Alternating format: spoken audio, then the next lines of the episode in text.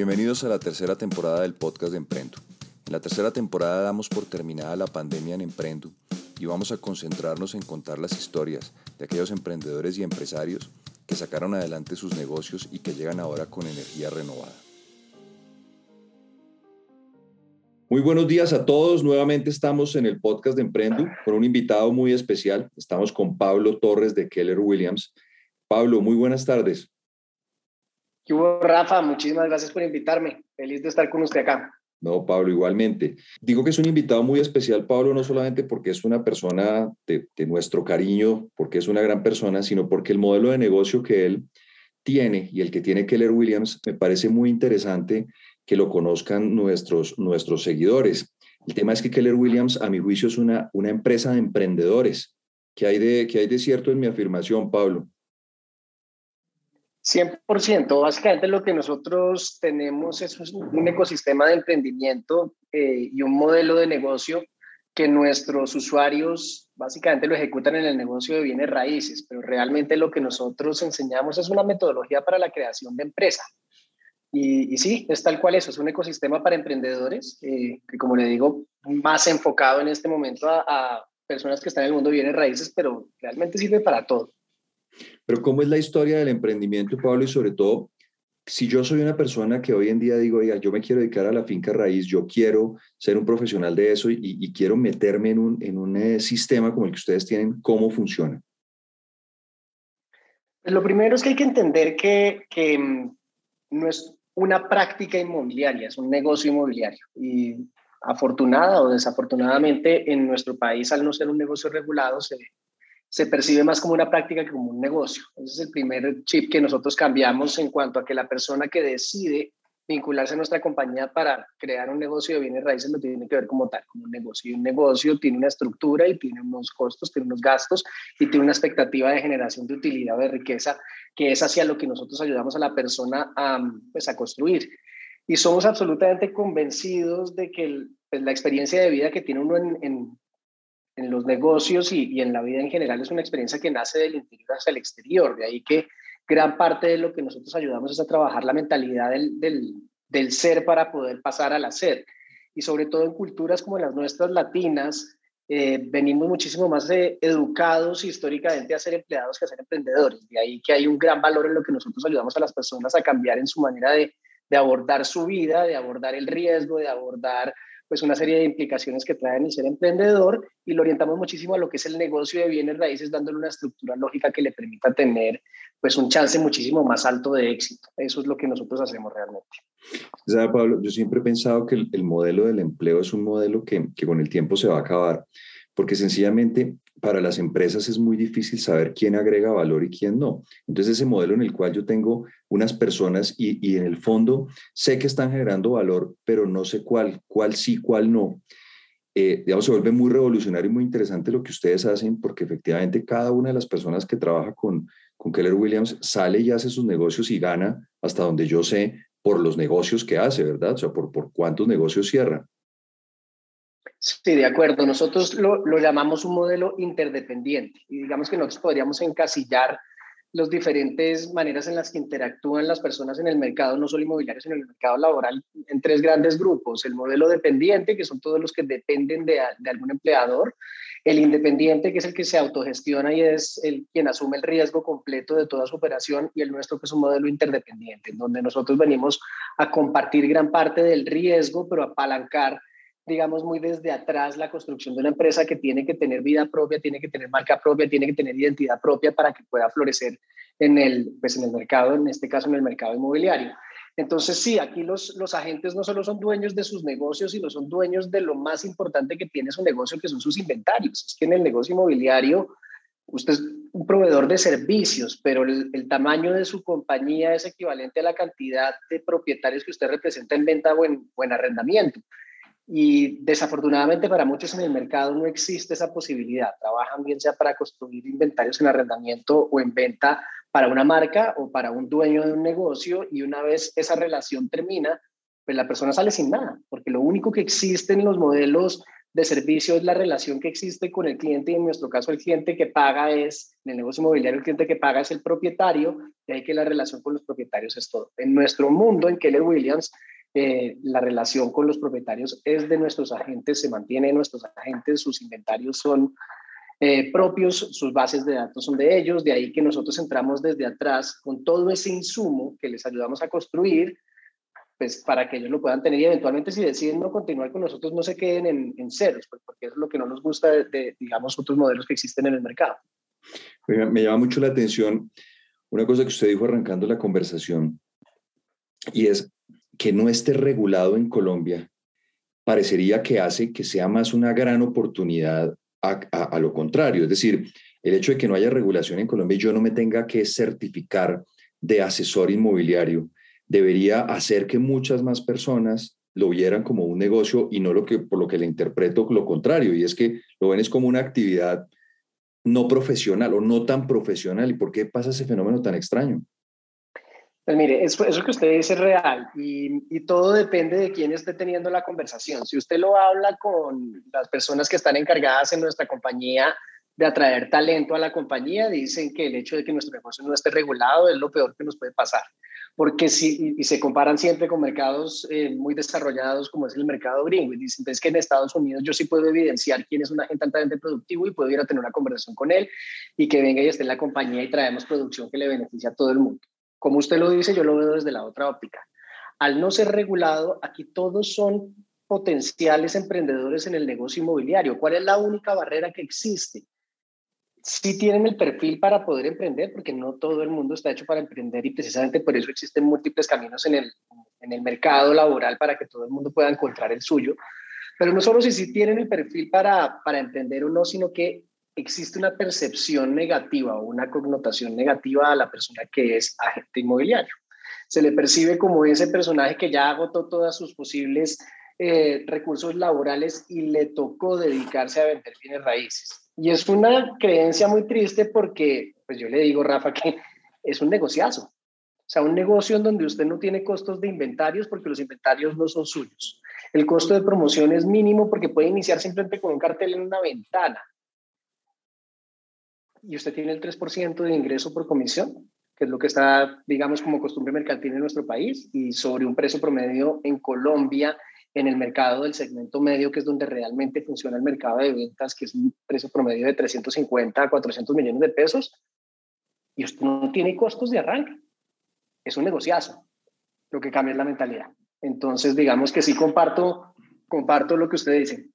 Estoy muy de acuerdo, Pablo, pues los dos nos hemos movido siempre en el, en el mundo inmobiliario y se da uno cuenta que esas personas o esos profesionales inmobiliarios que hacen bien su trabajo, que son metódicos, que tienen buenas relaciones con los clientes, la realidad es que tienen unos, unos ingresos superlativos, muchas cosas locas, es decir, estamos hablando ahorita de ese 3% que, como usted bien indica, es como la práctica comercial en las ciudades, pero pues cuando estamos hablando de que alguien vende un apartamento de, de mil millones de pesos, la cantidad de dinero que le entra es una cifra bien, bien importante comparada con muchísimas actividades del, mercado laboral. A mí, a mí me preocupa, digamos, en esas eh, historias, es que hay como muchas empresas que le hacen mucha difusión a cuánto se gana eh, su, su, agente o su vendedor. Y las, y las empresas de finca raíces como si no promovieran ese punto. O sea, estamos hablando de esto, pero yo nunca he visto que las empresas inmobiliarias le hagan ver a sus potenciales agentes la cantidad de dinero que se pueden ganar. ¿Por qué pasa eso? Es en, mercados más estructurados es común eh, y se habla muchísimo sobre los números y los ingresos y demás. Yo no sé si puede ser en Colombia, digamos, un, tema de temor histórico al riesgo que pueda tener usted percibido a los ingresos, porque pues sí, como usted lo dice, Rafa, nosotros en la compañía tenemos personas que ganan salarios que no ganan gerentes de compañía, que pues no son salarios, son los ingresos que ellos se ponen a través de su producción inmobiliaria con sus marcas inmobiliarias y pasan por encima de lo que es un gerente no medio, un gerente de un nivel alto. Entonces, pues sí, sí, yo siempre he querido eh, promover el mostrar esos números, a mí me gustaría hacerlo, pero sí siento cierta resistencia, sobre todo de los mismos agentes. Los que les va muy bien no quieren como que se cuente mucho. Pero nosotros sí contamos nuestros números eh, gruesos, nosotros todos los meses publicamos lo que nuestros asociados venden, lo que generan en volumen y lo que generan en comisiones, pero pues digamos que eso se, se diluye sobre la masa, entonces nadie entiende realmente cuánto gana cada uno, pero ponemos esos números pues porque sí son números que impactan en el mercado. Te toca usted un tema que ya entramos en lo filosófico y es, y es bien interesante en Colombia y es que tal vez por el tema de la inseguridad se volvió como un eh, tabú hablar de, de, la plata, ¿no? Hablar de, de como ve uno que los gringos, toda su promoción en la gran mayoría de actividades, ni siquiera la inmobiliaria, en los multiniveles, en cualquier actividad comercial, son muy dados en hacerle ver a la gente lo que se puede ganar. Y aquí es como si nos diera miedo eso y de alguna manera creo que eso, eso mm, extermina o por lo menos ralentiza el emprendimiento. Pablo, ¿y cómo hicieron ustedes en, en, la época del COVID para salir adelante? Que me parece muy interesante la experiencia de ustedes. No, mejor dicho, eso sí que fueron todas las pruebas posibles las que vivimos en ese momento, porque al, al no ser el mercado nuestro un mercado regulado, nunca fue considerado una actividad esencial. En Colombia fueron muy pocas las actividades que fueron consideradas esenciales. En Estados Unidos, por ejemplo, la actividad inmobiliaria fue considerada una actividad esencial, incluidos los meses de 100% de encierro, de ahí que Keller Williams en Estados Unidos nunca cerró. A nosotros sí nos tocó cerrar el 100% de la operación, porque no solo pues no podíamos salir, no estamos acreditados nuestros, nuestros agentes como, pues como un, un segmento de, de la población laboral que tuviera algún tipo de beneficio y además todos los servicios complementarios que necesitamos nosotros como no son notarías y demás abogados estaban también cerrados. Entonces, pues cada vez que tenemos eh, momentos de crisis, nosotros nos volcamos a la esencia del negocio. Y es nuestro negocio, es un negocio de entrenamiento, coaching y consultoría para empresarios del sector inmobiliario, así que volcamos todos nuestros esfuerzos hacia eso. Y nos devolvimos a los fundamentales del negocio. Y durante, fueron alrededor de cuatro meses que estuvimos 100% parados. Durante esos cuatro meses construimos un calendario de entrenamiento súper robusto en donde entrenábamos dos horas en la mañana, dos horas en la tarde sobre los fundamentales del negocio, los ciclos que tiene una transacción, de manera que nuestros agentes en el momento en que les dieran la oportunidad de salir al mercado, salieran al mercado ultra preparados. Y decidimos hacerlo no solo en Colombia, sino que lo hicimos en Latinoamérica. Y lo lideramos nosotros desde Colombia. Integramos Argentina, integramos Perú, integramos Honduras, integramos eh, Chile, Nicaragua, integramos Costa Rica, integramos muchos países, porque pues sí estamos convencidos de que en la medida en que podamos dar y dar y dar y dar más al mercado, vamos a recibir mucho más. Y realmente el año de pandemia para nosotros, con todas las dificultades del inicio, terminó siendo el mejor año que hemos tenido. Qué bueno, qué buena. Siendo el mejor año. Qué buena historia. ¿Y el, ¿Y el futuro cómo es, Pablo? ¿Cuál es, cuál es el futuro del, del negocio inmobiliario, especialmente de los agentes inmobiliarios? ¿Cómo, ¿Cómo se va a volver eso? porque yo veo unas diferencias tremendas, por ejemplo, en mercados más maduros y de pronto más seguros, casi que la, la gente se autogestiona, ¿no? Es decir, ve uno cómo es la venta de casas en Estados Unidos y, la gente entra, ve las casas, toma decisiones, después habla con el agente. Eh, digamos, es bien distinto el proceso al que vivimos en países como el nuestro. Es, es distinto en cuanto a que hay mucha tecnología que apalanca el proceso, pero es muy similar en cuanto a que la toma de la decisión sigue siendo una decisión de alta complejidad. Y cuando digo de alta complejidad, y sobre todo en el mundo en el que nos movemos nosotros principalmente, que es el mercado residencial, eh, no siempre o, o, no el máximo componente de la toma de la decisión es racional, es altamente emocional involucra bien sea en los recursos construidos de patrimonio de una persona sobre unos años de su vida laboral, o bien sea comprometer los futuros a través de los salarios que se va a ganar en un crédito inmobiliario o en un leasing está comprometiendo esos ingresos futuros. Y adicional, normalmente involucra más de una persona dentro de un núcleo familiar, es decir, desestabilizar, bien sea para bien o para mal, pero es desestabilizar a una pareja, a unos hijos y demás. De ahí que no es una decisión sencilla de tomar. Entonces nosotros estamos convencidos de que si bien la, la, tecnología viene a ser muchísimo soporte, la tecnología nunca va a reemplazar a la gente porque como la toma de decisión requiere de, de, de mucho soporte emocional, requiere de otra persona, requiere, requiere, de otro ser humano que esté en capacidad de dar ese apoyo a, pues valga la redundancia, a tomar la decisión de, de, de dar ese paso. De ahí que nosotros estamos 100% convencidos que la tecnología no va a reemplazar a la gente inmobiliaria. El agente inmobiliario tecnológico va a reemplazar al agente inmobiliario tradicional. Eso sí es así. Y ya está pasando. ¿Y cómo es ese agente inmobiliario tecnológico, Pablo? Pues un agente inmobiliario tecnológico tiene la posibilidad de ahorrar muchísimos tiempos a su, a, su, a su cliente y de darle muchísimas más herramientas para que pueda tomar la mejor decisión en el menor tiempo posible. Es a través de la tecnología que usted puede lograr esas eficiencias. No toca hacer procesos tan desgastantes como tocaba hacer cuando no teníamos recursos eh, para poder hacer análisis comparativos de mercado, para poder mirar valoraciones de mercado, para poder entender recorridos virtuales sin tener que desplazarse a diferentes lugares. Hay muchísimas cosas que van ayudando a que la, la toma de la decisión se vuelva más eficiente, eh, pero no implica que la persona vaya a tomar la decisión y normalmente no la toman, sino un agente inmobiliario. Cuando uno ve los procesos altamente tecnificados en Estados Unidos, no han eliminado al 100% a la gente. Lo están haciendo en formatos como lo que llaman los iBuyers, que no son clientes finales, sino son esas grandes empresas que están comprando descontado para vender más caro, pero eso es un negocio financiero, no es un negocio residencial. Entonces, por eso digo cuando existe esa interacción, si bien apalanca muchísimo de lo que va a ser el ciclo del proceso para darle mayor velocidad, no termina por reemplazar la interacción humana. Qué bueno. Pues Pablo, de verdad, muchísimas gracias porque pues no solamente hemos aprendido de una cantidad, sino que yo llevaba mucho tiempo en mora de hacer este podcast, créame que lo había pensado varias veces, y es que no conozco otro negocio como el suyo que tan rápido pueda ayudar a que la gente pase de ser empleada o, o, empiece un emprendimiento. Y me parece muy interesante pues lo que usted nos ha contado y ojalá Ojalá que este podcast anime a mucha gente a, emprender y que pues, los anime ojalá a emprender en el sector inmobiliario y con ustedes. Muchísimas gracias de verdad.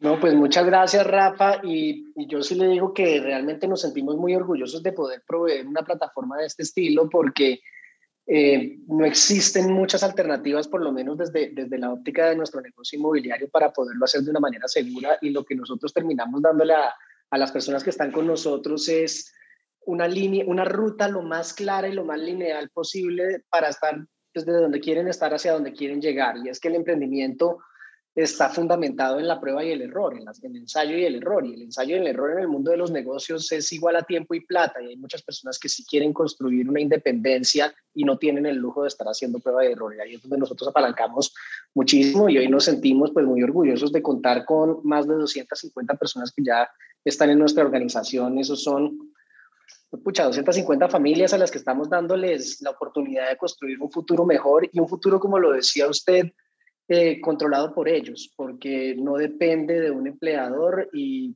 eh, son ellos quienes están tomando cargo y responsabilidad de sus vidas y para nosotros es muy gratificante. Es que, es que mire que uno de, las, de los grandes propósitos de Emprendo y de este podcast es ayudarle a la gente a que se quite el miedo a emprender. Yo lo viví, usted también creo que lo vivió, y es que cuando uno es empleado, eh, ese, ese proceso de tomarse la confianza para montar su negocio es, es complejo y lo vivimos de maneras muy distintas todos. Pero hay una cosa que yo sí he visto y es que el que, el que lo hace es muy difícil que se devuelva, porque lo que hay de fondo no es un tema de, de, dinero, sino de libertad. Y le digo y le alabo su, su modelo de negocios porque normalmente cuando la gente se, se vota a hacer su empresa, eh, siempre piensa en modelos que de alguna manera le, le apalanquen el riesgo, le, le, aminoren el riesgo más bien, como puede ser una franquicia, pero esas franquicias típicamente, cuando alguien se monta en un negocio de comidas o algo de ese estilo, pues le toca hacer unas inversiones bien grandes. Entonces a mí me parece que el modelo de ustedes es ideal por lo mismo que usted decía, es que la inversión, hecho, la el tamaño de negocios que se puede hacer en el sector inmobiliario como agente es grandísimo y el inventario es de otro y adicionalmente no hay inversión, es una cosa mucho dice uno, ¿cómo no hay mucha más gente metido en eso, no? No, no, le, no le tengo la respuesta porque esa es mi conversación. Nosotros tenemos dentro de la compañía un, cargo que se llama los team líderes. Los team líderes están encargados de precisamente buscar talento, liderar, traer ese talento y esa es mi conversación todos los días. Pero es lo que no estamos terminando de contar bien que, que no tenemos esta vaina a reventar de gente porque debería ser así. Pero gran parte de la conclusión a la que hemos llegado es que precisamente no todo el mundo eh, tiene las, digámosle que no son capacidades porque las capacidades se pueden desarrollar, es el perfil de personalidad para ser un emprendedor, no todo el mundo lo tiene y quien lo tiene, primero le toca romper muchísimas paradigmas y, eliminar muchísimos miedos, como usted lo decía, que le pasó a usted y me pasó a mí, y gran parte de lo que nosotros trabajamos es eso. O sea, y, y aquí como para contestar un poquitico la pregunta que usted decía, quien tenga en este momento el interés de entrar a este modelo de negocio inmobiliario y sienta algún tipo de resistencia, eso es lo primero que nosotros vamos a trabajar, porque lo primero que tenemos que ayudar a las personas a entender es por qué hacen lo que hacen. Hasta que uno no se conecte con, con esa esencia de uno como ser humano, que lo hace moverse hacia adelante, va a poder estar en, en el escenario que sea y nunca va a lograr lo que quiere lograr. Eso va a ser igual en cualquier industria, igual en cualquier proceso de crecimiento de su vida, se va a encontrar contra temores que si no está conectado contra su esencia, le va a quedar muy complejo superarlos.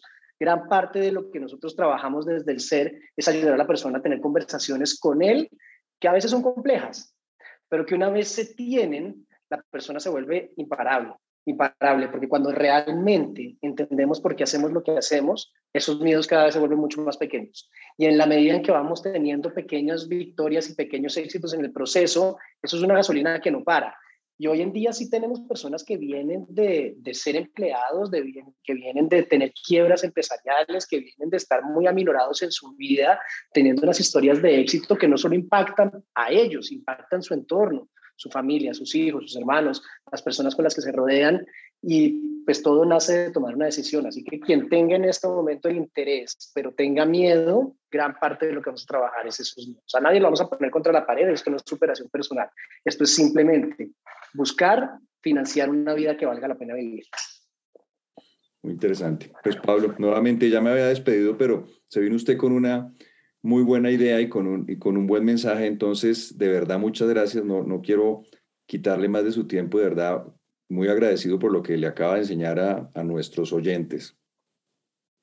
Pues Rafa, muchísimas gracias por la invitación. Muy contento de, de, haber podido participar, muy contento de hacer parte de la familia de Emprendo, porque pues estamos en, en uno de los edificios de Emprendo y nos encanta y adoramos estar allá y y, también muy, muy agradecidos con ustedes porque en, la época de pandemia ustedes nos dieron la mano en los momentos en los que no estábamos en capacidad casi que ni de facturar para que nosotros pudiéramos salir adelante y, y, esa retribución pues fíjese que se nos ha dado ya después de dos años de haber salido de ese proceso y seguimos creciendo y seguramente seguiremos creciendo de la mano con ustedes. Así que muchísimas gracias. No, a ustedes, Pablo. Ustedes también fueron de mucha ayuda. Le mando un gran abrazo. Espero verlo pronto en persona.